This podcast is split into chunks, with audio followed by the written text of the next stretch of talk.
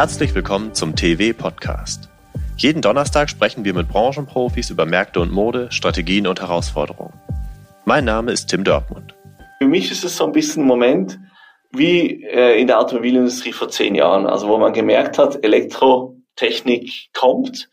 Die Etablierten haben gesagt, ja, das wird nicht klappen, ist noch zu früh.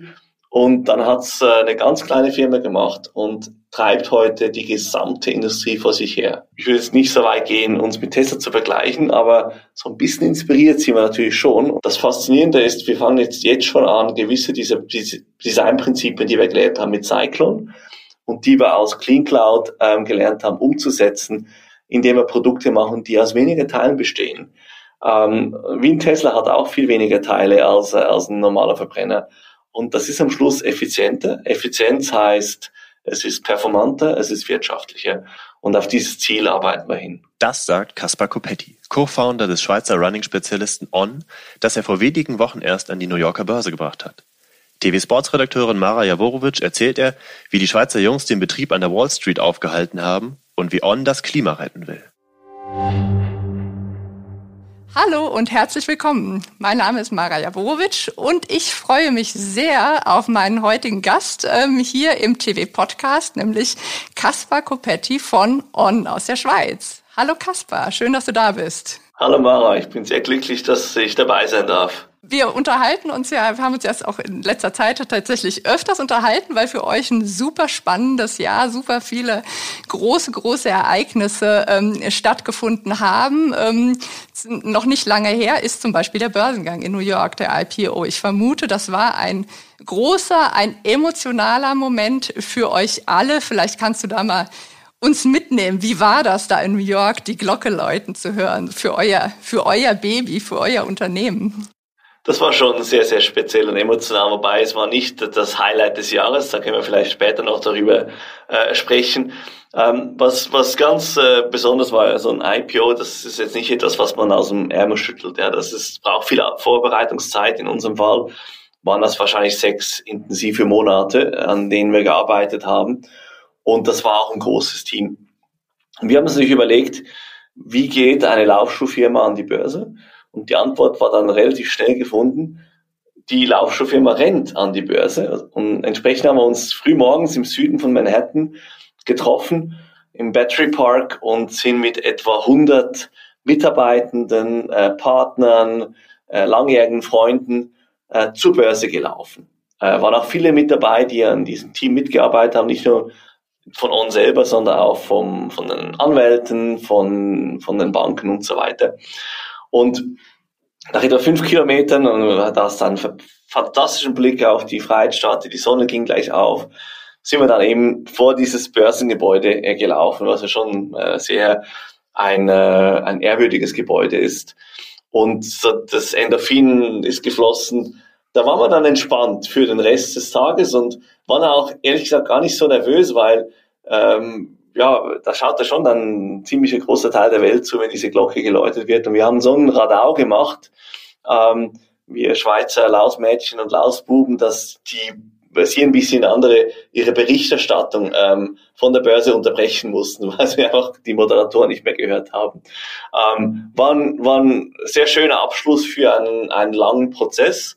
Und ja, klar, dann irgendwann ist dann äh, läuft die Börse, äh, wir sind jetzt gehandelt und dann ist es äh, wie bei einem Sportler. Du stehst am Tag nach dem Wettkampf wieder auf und, und fängst wieder an zu trainieren auf die nächste Ziele. Ihr seid jetzt de facto ein börsennotierter Konzern. Ähm, ihr habt jetzt dann auch gerade das erste Mal Quartalszahlen wirklich öffentlich vorlegen müssen. Glücklicherweise für euch sehr gute, was das Ganze natürlich ähm, erfreulicher und auch angenehmer macht. Ähm, aber es ist ja schon so, dass der Druck auf euch als Unternehmen jetzt eben auch kurzfristig zu liefern, der steigt ja. Und also wie wollt ihr euch dem entziehen? Wie wollt ihr versuchen, eure Mentalität äh, zu bewahren, die ja, glaube ich, so wie ich euch kennengelernt habe, immer ja schon auch noch so ein bisschen so diese Start-up-Mentalität ähm, ist und hat. Wie wollt ihr das als börsennotierter Konzern bewahren?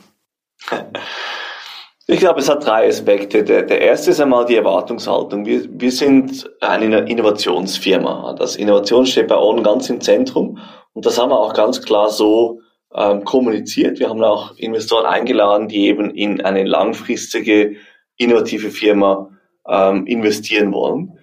Und dafür haben wir auch die Eigentümerstrukturen geschaffen. Äh, wir, wir Partner, wir finden drei Gründer und, und zwei Co-CEOs. Wir können auch etwa 60 Prozent der Streaming-Rechte kontrollieren. Das heißt, wir müssen eben nicht von Quartal zu Quartal schauen, sondern dürfen auch längere Zyklen verfolgen, weil Innovation halt eben auch länger dauert und Innovation hat auch immer das Risiko, dass es mal ein bisschen länger dauert. Und der dritte Aspekt ist, dass wir als Schweizer Firma, und wir Schweizer sind ja den Deutschen nicht ganz unähnlich, schon auch eine gewisse Disziplin bereits äh, demonstriert haben, auch in den vergangenen Jahren, wenn es um Zahlen geht. Unser CFO Martin ist auch ein Deutscher und ich sag's mal ein bisschen zugespitzt, so seit er bei uns ist, schreibt on schwarze Zahlen, weil es einfach schafft, unsere Ambitionen auch in, in Budgets und Businesspläne zu gießen, die uns die Chance lassen, positiv zu überraschen. Und auch ein, ein Team inzwischen aufgebaut hat, das auch äh, die Zahlen wirklich sehr, sehr in einem engen Zielband steuern kann.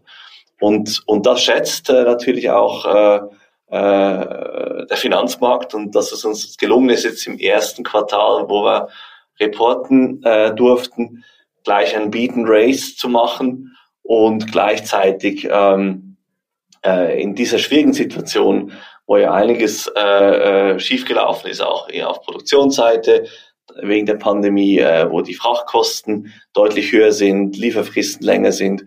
Das macht uns schon stolz und das ist vor allem aber auch der Verdienst des Teams, das daran gearbeitet hat. Ich darf ja jetzt nur die guten Zahlen auch verkünden. Ihr habt im, ähm, den, ähm, den ISPO Award bekommen und ihr habt immer wieder betont, wie wichtig das für euch auch war, so als Türöffner, als Türöffner in die Branche. Ihr wart ja damals noch eine ganz junge Firma. Ihr habt ja diesen, für diesen Schuh vier Monate nach Firmengründung schon diesen, diesen Award bekommen und dann ging es mit großen Schritten voran. Dann habt ihr zehn Jahre später gab es dann jetzt ähm, Anfang diesen Jahres den nächsten ISPO Award, den habt ihr dann ähm, für ein ähm, Projekt ähm, bekommen, das wirklich ähm, unter dem ganz unter dem großen Zeichen Nachhaltigkeit steht, nämlich für den Cyclone, für diesen kreislauffähigen Schuh. Ähm, ich muss ehrlich sagen, ihr habt, ihr seid mir bis dato, also bis dorthin, seid ihr mir nicht so als erste unter, als erstes Unternehmen eingefallen, wenn mich jemand nach einem nachhaltigen Unternehmen gefragt hätte. Ich formuliere es mal so. Aber an diesem Cyclone werdet ihr ja im Hintergrund schon lange gearbeitet haben. Erzähl doch mal ein bisschen was über dieses Projekt. Wie seid ihr, wie seid ihr dazu gekommen? Wie kam also wie, wie lange arbeitet man an so einem Projekt, bevor man das dann so vorstellen kann? Und ähm, was waren so die Voraussetzungen, die vielleicht schon vorher bei euch da auch gelegt waren? Ja, das mache ich sehr gerne. Ich meine, du hast diesen ersten ISPO Award von 2010 äh, äh, erwähnt. Und dieses Gefühl aus äh, Vorfreude, ähm, aus auch ein bisschen Angst vor dem eigenen Mut, ähm, das ist etwas, was wir uns schon immer auch wieder be zu bewahren suchen. Und wir suchen auch immer wieder diese, diese Challenges. Und ähm, jetzt das Thema Nachhaltigkeit ist so ein Bereich, den ich auch bei uns verantworten darf, ähm, der auch wieder solche Herausforderungen bietet. Und, und damals hatten wir ja keine Ahnung, äh, wie man einen Laufschuh baut. Wir hatten keine Ahnung, wie dieser Markt funktioniert. Und ähm, ich glaube, beim Thema Nachhaltigkeit ähm, befinden sich viele Unternehmen jetzt gerade auch in einer Lernkurve. Und wir haben diese Lernkurve sehr schnell durchlaufen. Wir haben, ich will mal sagen, vor vier, fünf Jahren angefangen, uns wirklich mit dem Thema Nachhaltigkeit äh, intensiv zu befassen. Das war schon immer mit dem Thema. Wir Schweizer sind ja sehr nah an der Natur. Ähm, wir sind Recycling-Weltmeister. Äh, unser Designer Thiele Brunner ist auch ein ähm, ein, ein, ganz großer früher Verfechter von Designprinzipien wie Cradle to Cradle. Ähm, wir mussten aber schon einige Jahre einfach mal mit den äh, sagen wir, Bedingungen und Materialien arbeiten, die unsere Industrie zu bieten hatte, bis wir eine gewisse Größe erreicht haben, wo wir irgendwie das Gefühl haben, okay, wir können hier auch unseren eigenen Weg gehen. Ähm, Cyclone ist für On ein Pilotprojekt, aber eben nicht im kleinen, sondern im großen Maßstab. Und, und der, der Ansatz war ganz einfach, wie können wir ein Produkt so gestalten, dass es nach dem Gebrauch wieder zu einem gleichwertigen Produkt verwendet, verwertet werden kann. Und ähm, als wir uns mit dem Thema auseinandergesetzt haben, haben wir gemerkt, da gibt's andere, die haben das auch schon versucht, die haben auch schon Konzepte vorgestellt, was aber bis jetzt noch niemandem gelungen ist, das auch wirklich, sagen wir jetzt nicht nur hundertfach zu machen oder zehnfach, sondern in, in der großen Masse. Die Skalierbarkeit, das immer, immer das große Thema beim Thema Nachhaltigkeit, genau. Die Skalierbarkeit, genau. War jetzt auch gerade in Glasgow das große Thema. Und wir haben dann gesagt, okay, das ist eben nicht nur ein technisches Problem oder ein Designproblem, sondern es ist auch ein Problem der Konsumenten. Und wir haben uns überlegt, wie können wir unsere Konsumenten motivieren, diesen tollen Schuh dann eben nicht nur zu gebrauchen, sondern auch zu retournieren. Und da kommt eigentlich das, das Spannende an Cyclone. Cyclone ist ein Abo-Modell. Also ähnlich wie wir ja heute kaum noch Musik kaufen, sondern nur noch streamen oder eben auch Filme im Abo-Modell konsumieren, ähm, haben wir mit Cyclone für äh, 29 Euro im Monat äh, einen Schuh, den, den kannst du mal laufen, vier Monate, sechs Monate, acht Monate, bis er durch ist. Und dann gibst du uns zurück und wir geben dir einen neuen. Also du läufst dann einfach weiter, bezahlst weiterhin deine 29 Euro im Prinzip. Hast du statt einen Besitz, hast du eine Nutzung. Und dadurch haben wir eben einen positiven Anreiz geschaffen, das Produkt zurückzugeben. Wir hätten auch ein Depot einführen können oder eine Strafzahlung, wenn du das nicht retournierst. Ähm, und wir sind sehr glücklich, das hat rund 10.000 ähm, Personen schon angesprochen, die jetzt sagen, doch, das möchte ich haben. Und äh, wir sind jetzt gerade noch an den letzten Iterationen. Wir haben es jetzt geschafft, auch unsere Cloud-Technologie auf den Schuh zu bringen. Ähm, das ist ja eine ganz neue Verarbeitungsmethode, das war nicht ganz einfach. Und ähm, jetzt laufen gerade die ersten Schuhe ab Band die dann auch ähm, äh, erste Tester, erste Athletinnen, Athleten. Genau, aber wenn ich mich richtig erinnere, war das ja ursprünglich doch mal für sehr viel früher ähm, angedacht, jetzt im Herbst. Ähm, erzähl, was, was ist da los? Was war da los? Das ist jetzt so ein bisschen wie eine Mars-Mission, ähm, die ist mit Risiken ähm, verbunden. Und ich glaube, beim Thema Nachhaltigkeit tut uns allen ein bisschen Demut vor der Größe der, der Aufgabe und der Schwierigkeit der technischen Herausforderungen gut. Und äh, wir haben von Anfang an unseren äh, Fans gesagt, schau, wir, wir, gehen, wir gehen auf diesen Weg, wir können aber nur zusammen gehen. Wir brauchen eure Unterstützung, wir brauchen auch eure Geduld. Und so ist es jetzt gerade ähm, passiert. Äh, Nochmal zur Erinnerung, wir, wir äh, machen Cyclone aus komplett neuen Materialien, die wir noch nie verwendet haben. Das ist Polyamid. Ähm, das, der Rohstoff dazu kommt aus der Rizinusbohne, also ein pflanzlicher Rohstoff. Der Cyclone ist der erste gestrickte Schuh von On, also im Oberschuh. Es ist das erste Mal, dass wir Critical ähm, Foaming verwenden, also eine neue Produktionsmethode in einer neuen Fabrik. Ähm, also es sind ganz viele Sachen, die wir zum ersten Mal tun. Und wir dürfen auch nicht vergessen, wir tun das mitten in einer Pandemie. Ähm, äh, Cyclone kommt zum großen Teil aus einer chinesischen äh, Fabrik und unser Team war nicht fähig, und in der Lage, überhaupt dahin zu reisen in den letzten 18 Monaten. Und all das hat dazu geführt, dass das ein bisschen länger gedauert hat. Aber der große Hebel, ich habe es schon angetönt, ist eben, dass wir gesagt haben, komm, wir sehen eine, eine Chance, das mit wirklich mit Clouds zu machen. Und, und diese extra Schlaufe gehen wir jetzt nochmal. Ja, das war in dem, genau, in dem ersten Schuh, den ihr, den man gesehen hat, war das ja noch nicht so. Genau. Und ich habe natürlich ein bisschen einen Vorteil. Ich durfte den Schuh schon laufen. Er ist echt geil geworden. Und ähm, ich hoffe, ähm, die Abonnentinnen und Abonnenten werden das dann auch so sehen und uns diese sechsmonatige Verspätung auch verzeihen. Also du erwähntest es jetzt schon, was alles neu war an, oder ist an diesem Schuh, was ihr alles zum ersten Mal gemacht habt. Nicht zu vergessen wahrscheinlich auch einfach dieses Abo-Modell. Also das, auch das ist ja ein komplett neues Geschäftsmodell, was ihr damit aufsetzt. Ist das denn etwas, von dem ihr euch vorstellen könntet, das auch auf andere Produkte auszuweiten? Wir, wir wissen es nicht. Ich meine, rein auf dem Papier hat es natürlich gewisse Vorteile. Ähm, für, für die Läuferin natürlich, weil sie muss sich gar nicht groß Gedanken machen, jetzt brauchen wir einen neuen Schuh, sondern ähm, da kommt immer wieder einer nach. Ähm, für uns, weil wir natürlich äh, wissen, du gehst dann nicht irgendwie in was anderes kaufen oder schlimmer noch, hörst mit dem Laufen auf und fängst an Tennis zu spielen, wobei das jetzt uns auch nicht ganz so schlimm. Ähm, nein, Scherz beiseite. Ähm, das ist natürlich schon der magische Moment, wenn, wenn eine Läuferin denn das nächste Produkt braucht, dass wir da nah dran sind und das vorher wissen und auch vielleicht erfahren, wenn du jetzt nicht so zufrieden bist mit, mit unserem Produkt, was auch mal vorkommen kann, ähm, dass, dass wir dann äh, für dich eine Lösung finden können. und gleichzeitig hast du natürlich viel tiefere Akquisitionskosten. Ähm, ja, aber ob das dann auch in der, in der Praxis so ist wie in der Theorie, das werden wir dann erst wahrscheinlich so in einem Jahr äh, wissen. So oder so, ihr werdet verdammt nah dran sein ähm, an euren Kunden, an den Läufern, an den Käufern. Ähm, ihr habt ja jetzt gerade erst auch, ähm, also das ist ja wirklich auch ganz aktuell, sogar noch nach dem IPO, ähm, euer nächstes großes äh, grünes Projekt vorgestellt, nämlich den Clean Cloud. Ähm, erklär uns doch das mal. Was, was genau ist das und welches Potenzial ähm, kann das haben? Das klingt ja sehr groß. Also das ist, danke Mara, da bin ich auch sehr, sehr stolz drauf. Ähm, das ist das komplexeste Pro Pro Projekt, das wir bei On je gemacht haben. Ähm, äh, und ist jetzt auch vom Potenzial her im Verglichen zu Cyclone nochmal auf einer ganz, ganz anderen Skala. Der Ansatz ist, dass wir auch wie alle anderen äh, Sportartikelhersteller realisiert haben, wir machen unsere Produkte zu 99 Prozent aus Erdöl.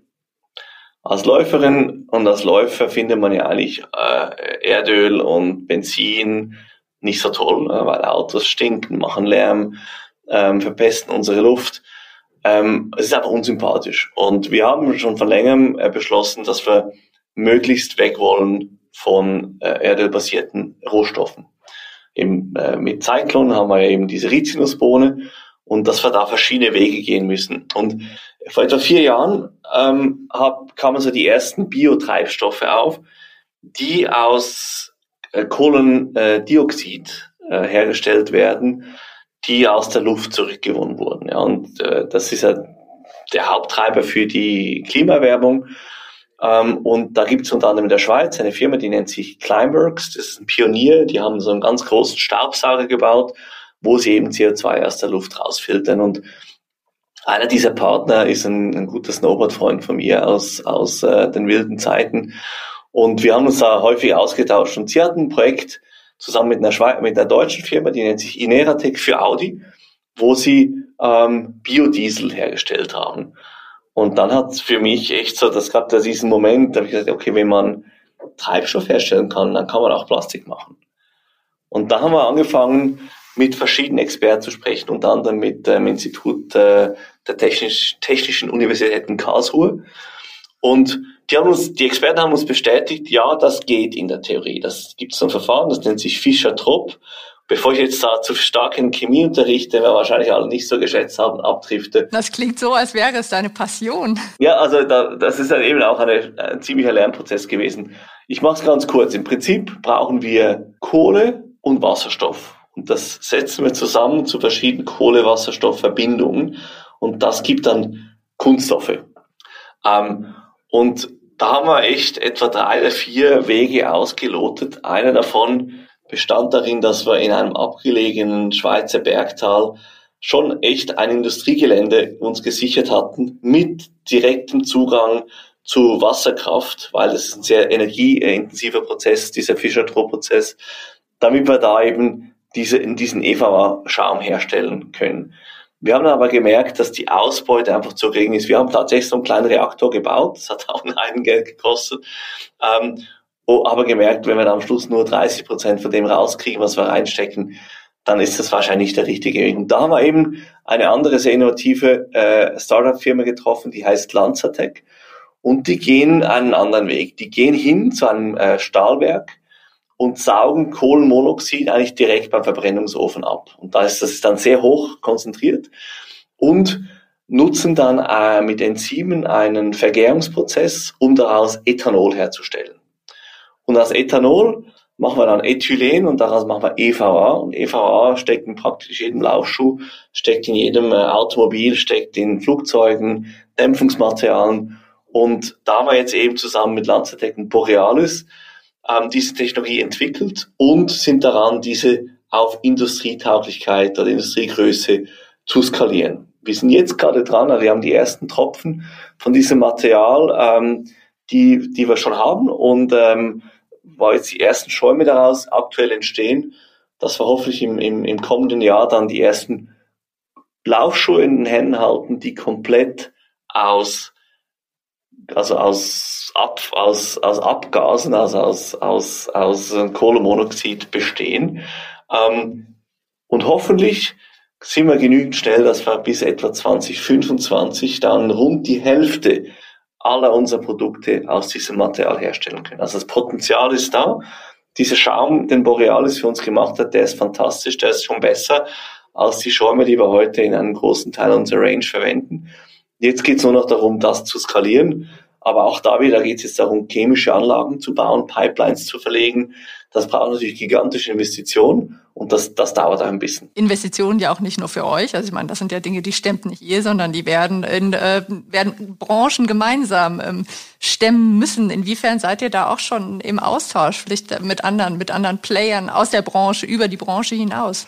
Ja, das ist ganz wichtig. Also wir sind ja gerne so die Pioniere und die Ersten und äh, Gleichzeitig ist jetzt das, der Bereich Umweltschutz ist nicht ein Thema, wo man mit Patenten reingehen sollte. Und das ist jetzt nur für uns exklusiv, weil ähm, selbst nur die Sportartikel alleine, wenn wir alle zusammenspannen, äh, wir können den Planeten nicht alleine retten. Und von daher ähm, sind diese Skalierungsprozesse so ausgelegt, dass das möglichst vielen Industrien und auch natürlich unseren Mitbewerbern dann zur Verfügung stellen soll. Aber ganz ehrlich gesagt, aus meiner Sicht, und ich Cloud ist eine sehr vielversprechende Technologie. Es ist aber nicht die einzige, äh, auf die wir setzen. Wir haben so äh, drei, vier ähm, Pferde im Rennen parallel. Ähm, so wie das jetzt aktuell ausschaut, muss ich sagen, es gibt keinen Grund, dass wir später noch, ähm, also bis zum Ende des Jahrzehnts noch Erdöl verarbeiten müssen. Das ist doch auf jeden Fall eine, irgendwie eine rosige Perspektive nach all den Nachrichten, die man, die man sonst hört. Ähm, aber sag, du sprichst von einigen Pferden, die da noch irgendwie auf dem, den ihr noch im Stall habt oder noch auf ins Rennen schickt. Welche, was sind das noch für, für, für Ideen, an denen ihr da noch parallel arbeitet? Also was sehr spannend ist eben, wo, wo findet man diese Kohlestoffe? Und äh, da gibt's einerseits pflanzliche ähm, Lieferanten, da müssen wir aufpassen, wir es nicht mit der Nahrungskette von Mensch und Tier äh, konkurrenzieren. Vor allem auch, weil wenn man extra was anpflanzt, um daraus Plastik zu machen, hast du dann wieder Konflikte, dann äh, laugst du die Böden aus, da muss vielleicht Wald geholzt, äh, abgeholzt werden, Biodiversität leidet und so weiter. Also von daher, wenn es aus Pflanzen kommt, schauen wir vor allem, dass es dann auch Abfallprodukte sind. Zum Beispiel bei der Bierproduktion fällt sehr viel Abfall ab oder einfach was für die Nahrung nicht mehr verwendet werden kann.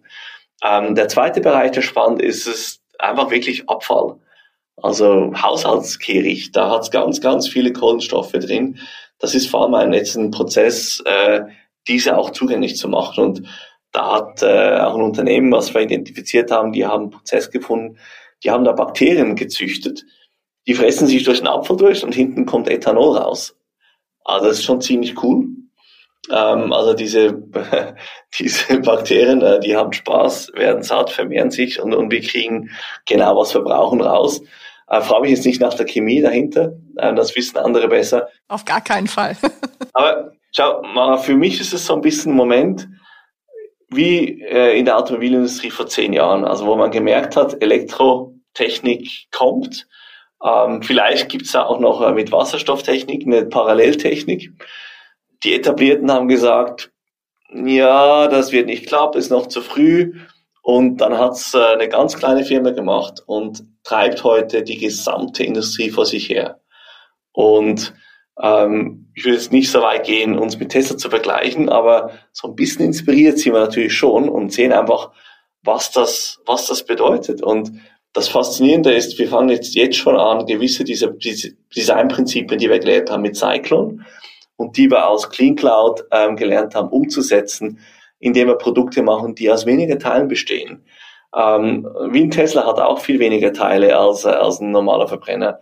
Und das ist am Schluss effizienter. Effizienz heißt, es ist performanter, es ist wirtschaftlicher. Und auf dieses Ziel arbeiten wir hin. Jetzt ist ja doch aber ein Aspekt ähm, beim Thema Nachhaltigkeit, ähm, sicher auch der Aspekt der Langlebigkeit. Ich finde, das ist ein ganz zentraler Punkt. Ähm, das ist bei, bei Performance-Laufschuhen, die ja wirklich extrem beansprucht werden, ist das schwierig, sage ich jetzt. Stelle ich jetzt mal so in den Raum. Vielleicht sagst du mal ganz kurz zunächst mal, was, also von welcher durchschnittlichen Lebensdauer für eure Performance-Produkte ähm, geht ihr heute aus und gibt's da, gibt's da irgendwie einen Wert, den ihr anpeilt? Ja. Also als wir gestartet sind 2010, da war so der Wert, der Laufschuh muss 1000 Kilometer, äh, 1000 Kilometer halten, ja. Ähm, heute ist man eher so bei 600 Kilometern wirklich Laufleistung. Natürlich sehr abhängig vom Laufstil, abhängig vom Gewicht und so weiter. Was treibt das? Natürlich, je leichter die Produkte werden, je weicher die Produkte werden, desto weniger haltbar sind sie. Und, und das, das liegt einfach in den Materialeigenschaften, weil im Prinzip heißt äh, Leichtigkeit ähm, und, und Weichheit heißt einfach mehr Luft und weniger Material. Und das ist ein Trend und Komfort treibt natürlich äh, ganz viele Lebensbereiche und auch den Laufsport. Früher ist man mit ziemlich harten, strammen Schuhen gelaufen. Äh, früher gab es noch diese äh, zwei Härten EVA-Schäume. Ähm, früher hat man Schuhe wieder besohlt. Das sind jetzt Themen, mit denen sich äh, leider auch Läuferinnen und Läufer heute nicht befassen wollen. Ähm, das ist natürlich ein Thema. Wir glauben jetzt also auf uns, also unser Anspruch ist schon, dass ein On-Schuh mindestens 600 Kilometer hält. Ähm, leider gibt es an einem Schuh ganz viele äh, Bereiche, die brechen können und manchmal sind es auch ganz unerwartete Sachen wie ein Schnürsenkel oder irgendwie ein Innenmaterial und, und, und davor sind auch wir nicht gefeit. Ganz klar dürfen wir glücklicherweise festhalten, ähm, die Qualität der Produkte ist über die Jahre immer besser geworden. Am Anfang ist die Sohlen laufenweise gebrochen. Das passiert uns eigentlich fast nicht mehr. Ähm, und da sind wir auch unseren Kundinnen und Kunden dankbar, dass wir auch sehr viel konstruktive Feedbacks ähm, erhalten. Und Schweizer Qualität verpflichtet natürlich. Also da, da wollen wir uns auch messen lassen. Und äh, wenn es uns mal nicht gelingt, äh, können jetzt auch alle Hörerinnen und Hörer äh, wirklich beruhigt sein, wir arbeiten daran. Ich glaube, aus Thema Nachhaltigkeit ist wahrscheinlich Zirkularität schon der Weg, ähm, wo wir halt sagen, wir, wir wollen die Werthaltigkeit dieser Werkstoffe eben in die nächste Generation von Produkten überführen und dann spielt es dann auch nicht mehr so eine Rolle, ob das jetzt 600 oder 700 Kilometer sind, die in Schuh gelaufen werden. Mhm. Aber sag, ihr verkauft ja sehr viele Schuhe, ähm, nicht, oder nein, anders, nicht ihr verkauft sie nicht, aber viele eurer Schuhe werden ja nicht fürs Laufen gekauft, sondern als komfortable Alltagsschuhe. Äh, zunächst mal, was denkst du denn, wie hoch ist denn der Anteil dieser Schuhe, die gar nicht zum, zum, wirklich zum Laufen äh, gekauft oder getragen werden, sondern ja. Also ich habe jetzt für die Branche, und das ist glaube ich für, für die meisten Marken sehr ähnlich, ähm, geht man davon, dass bis zu 80 Prozent der Laufschuhe nicht in erster Linie zum Laufen ähm, getragen werden. Ja. Ähm, wir denken, äh, die allermeisten Produkte, die On macht, sind äh, zum Laufen äh, konzipiert und, und geeignet.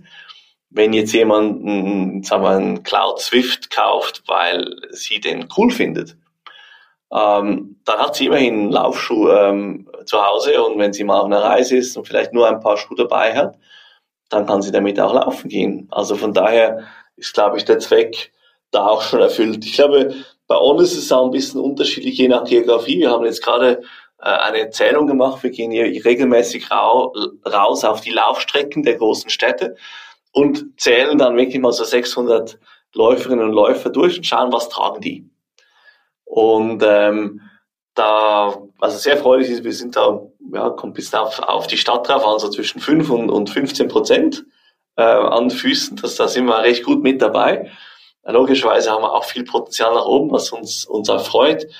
Ähm, und wenn man dann diese Zahlen vergleicht mit was wir in diesen äh, Städten an, an Absätzen haben. Das können wir ziemlich gut abschätzen über den Handel und unseren eigenen D2C-Kanal.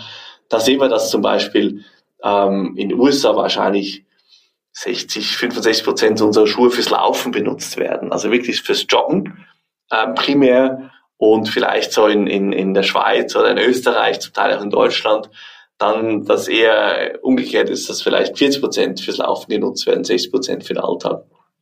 Ähm, aber das ist, glaube ich, auch eine schöne Entwicklung, oder? Und ich habe ähm, heute schätzen Konsumenten äh, Produkte, die vielseitig einsetzbar sind. Und, und äh, die Pandemie hat das nochmal verstärkt, dass natürlich der Sportlook äh, jetzt auch im, im, im Geschäftsalltag äh, äh, angekommen ist. Ich weiß nicht, was du jetzt gerade trägst, mal, aber ich gehe da nicht davon aus, dass du Lederschuhe oder, oder High Heels trägst. Äh, Ausnahmsweise mal Sneaker.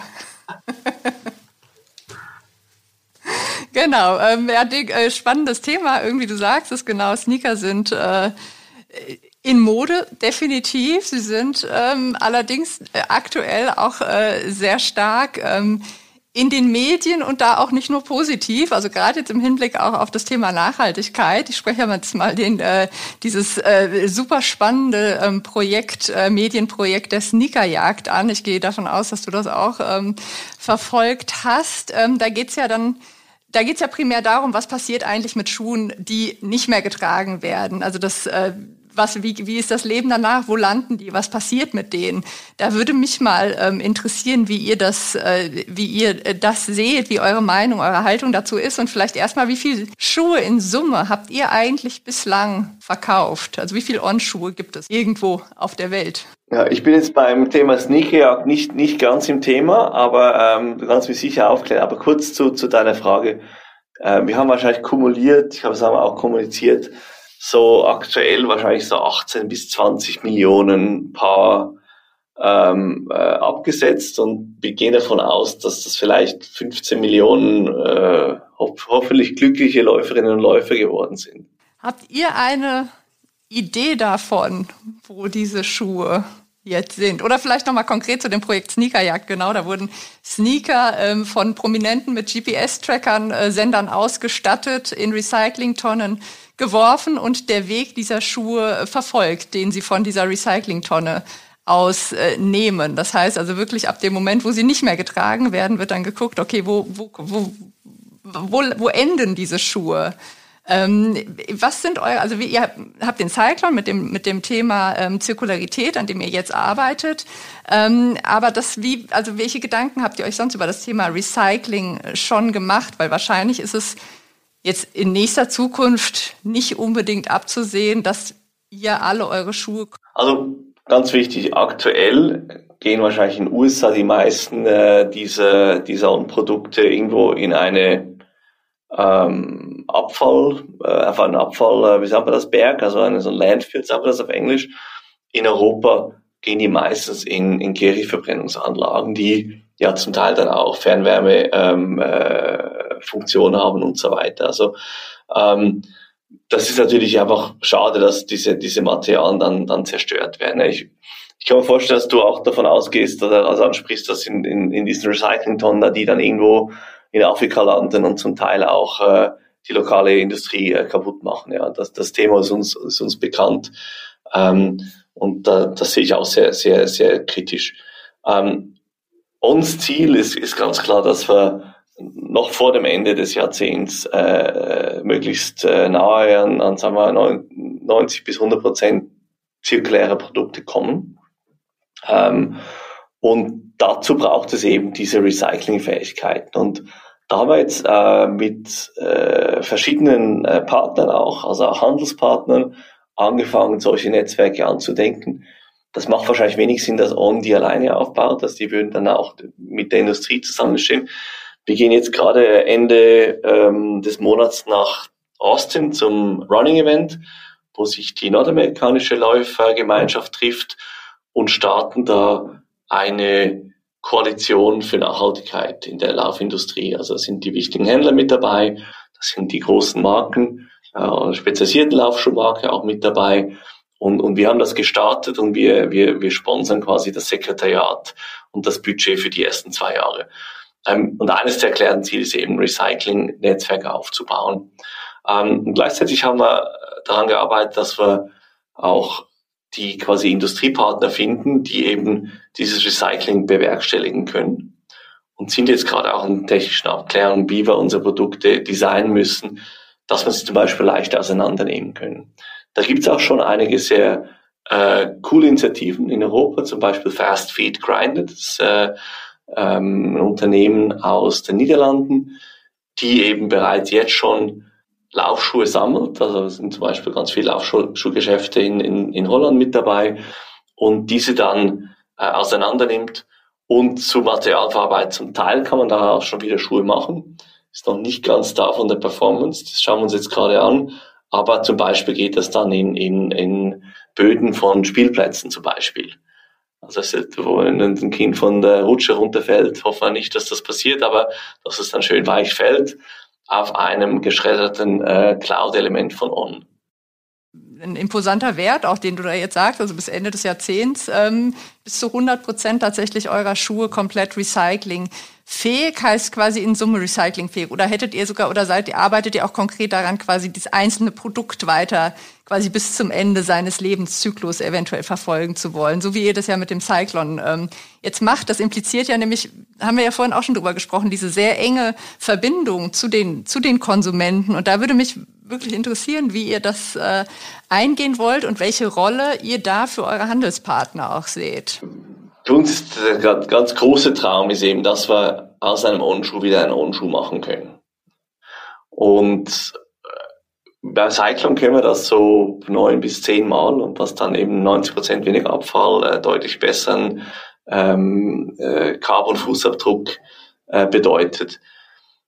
Die Ambition ist schon, dass wir eben nicht bis Ende des Jahrzehnts nur Produkte herstellen, die das auch könnten, sondern dass wir auch diesen Recycling-Wert erreichen. Ja. Und, und das ist eben das Tolle, wenn wir, wir sprechen mit Handelspartnern ähm, auf der ganzen Welt, die übrigens sehr, sehr ähnliche Strategien verfolgen wie uns. Also das Thema bessere Produkte, ähm, also weg von, von fossilen ähm, Ausgangsstoffen und Zirkularität steht auch bei denen ganz oben. Also wenn ich zum Beispiel Globetrotter hier oder Sportcheck äh, in Deutschland erwähnen darf. Und die finden es natürlich ganz toll. Die haben ein, ein Filialnetzwerk aufgebaut, das natürlich ermöglicht, dass wir vielleicht 90 Prozent der Onkunden in Deutschland innerhalb von 20, 30 Kilometern erreichen könnten über diese Partner. Und äh, die finden es toll, wenn, wenn ein On-Kunde zu ihnen ins Geschäft kommt, um einen Schuh zurückzugeben, vielleicht einen neuen mitzunehmen. Dann können die dann auch gleich noch äh, eine Laufjacke kaufen oder einen GPS-Tracker oder was auch immer. Ähm, ich glaube, da sind äh, die Interessen sind schon sehr ähm, auf ausgerichtet und, und wir, wir stehen ja ganz klar für unsere Partnerschaft mit dem Handel und äh, werden das auch in diesem Bereich äh, werden auch in diesem Bereich darauf setzen. Das klingt auf jeden Fall äh, sehr spannend und ich würde sagen, wir freuen uns auf jeden Fall darauf, das auch äh, in Zukunft weiter, weiter begleiten zu dürfen. Kaspar, ganz, ganz herzlichen Dank, dass du hier bei uns warst. Ich fand das äh, super spannend. Es ist total äh, also inspirierend auch zu hören, wie ihr denkt, wie ihr tickt und mit welchen Ideen ähm, ihr mir wieder voranschreitet. Ähm, ganz herzlichen Dank, dass du uns daran hast äh, teilhaben lassen heute. Ich danke dir, Mara, für die inspirierten Fragen. Das war Kaspar Kopetti, Co-Founder von On im Gespräch mit TV Sports Redakteurin Mara Jaworowitsch. Und das war der TV Podcast. Mehr News, Interviews und Stories aus der Sportbranche gibt es übrigens kostenlos im TV Sports Newsletter, den Sie auf textilwirtschaft.de abonnieren können oder über den Link hier direkt in unseren Show Notes. Neue Ausgaben erscheinen immer donnerstags, genau wie der TV Podcast. Mein Name ist Tim Dortmund, vielen Dank fürs Zuhören und bis nächste Woche.